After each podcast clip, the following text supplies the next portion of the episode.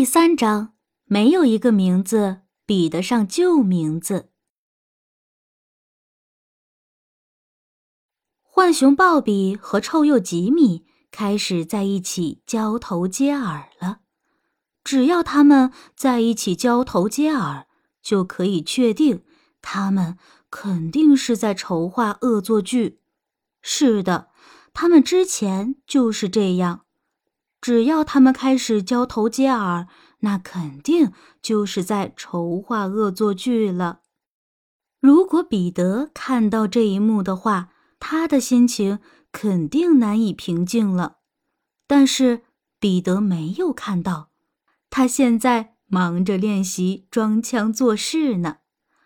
他的行为得与自己的新名字相配。他现在趾高气扬地走向微笑池塘，他要去拜访麝香鼠杰利。只要人们喊他的旧名字，他就会假装没听到。他假装自己从未听过那个名字，而且他也不知道是谁在说话。浣熊鲍比和臭鼬吉米感觉那是一个天大的玩笑。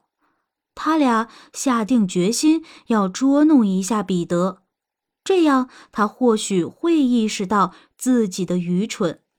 是的，他们打算教训彼得兔一顿。浣熊鲍比急匆匆地找到了狐狸雷迪，告诉他彼得朝着微笑池塘走来了，而且如果他藏在路边的话。他或许会在半路上碰见彼得。臭鼬吉米找到了乌鸦小黑和松鸦萨米，把自己的计划告诉了他们，并且说出了需要他们做的事情。他们很痛快地答应了。接着，臭鼬吉米看到了秃鹰奥利米斯塔，他也把计划说了一遍。秃鹰奥利米斯塔咧嘴笑了笑，他许诺会做好自己的工作。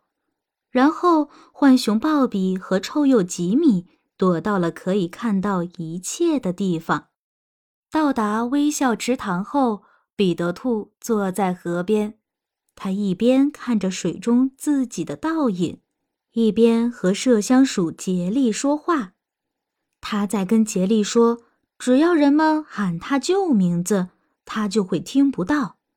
这时，乌鸦小黑过来了。彼得兔，你好，我正要找你呢。我要告诉你一个重要的消息。乌鸦小黑大声喊道。尽管彼得兔很想知道那个消息到底是什么，但是他继续和杰利说话。如同没听到一样。我说：“彼得，你聋了吗？”乌鸦小黑大喊道。麝香鼠杰利抬头看向了小黑，对他眨了眨眼睛。彼得兔不在这里，他说着：“这是绵尾彼得。”嗯，小黑说道：“我是给彼得兔带消息的。”这些事情他本应该知道的，他不在这里，真遗憾。乌鸦小黑一边说着，一边抿着嘴飞走了。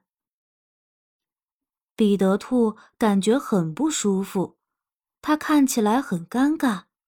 但是既然他之前吹嘘过了，只要别人称呼他为彼得兔，他就不会答应。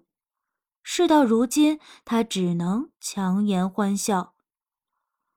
又过了一会儿，松鸦萨米来了。萨米看起来很激动。“哎呀，彼得兔，找到你我真高兴！”他大喊着，“我要告诉你一个很重要的消息。”彼得兔一动不动地坐着，假装没有听到。实际上，他就是那么做的。这是绵尾彼得，麝香鼠杰利一边说着，一边对松鸦萨米眨着眼睛。哎呀，萨米回答：“我是要给彼得兔带消息的。”他一边飞走，一边情不自禁的笑了。彼得内心感觉更不舒服了，脸上的表情看起来更加尴尬。他告别了麝香鼠杰利，开始朝着老荆棘地走去。他要好好考虑一下了。在路上，秃鹰奥利米斯塔从空中俯冲了下来。勉为彼得，他说：“如果你看到彼得兔的话，麻烦你告诉他，狐狸雷迪就在前面那一大片草丛后藏着呢。”彼得兔立刻停下了，他的心砰砰地跳着。在前面的草丛后，他确实看到了一点红色的东西。彼得兔不用再多看一眼了，他开始拼命朝着绿森林的藏身之处跑去。狐狸雷迪就在他身后紧追不放。在他跑的过程中，他听到。乌鸦小黑和松鸦萨米在大声笑着，他知道这就是他们要带给他的消息。哎，我我想，彼得兔还是一个挺好的名字。他气喘吁吁的自言自语道。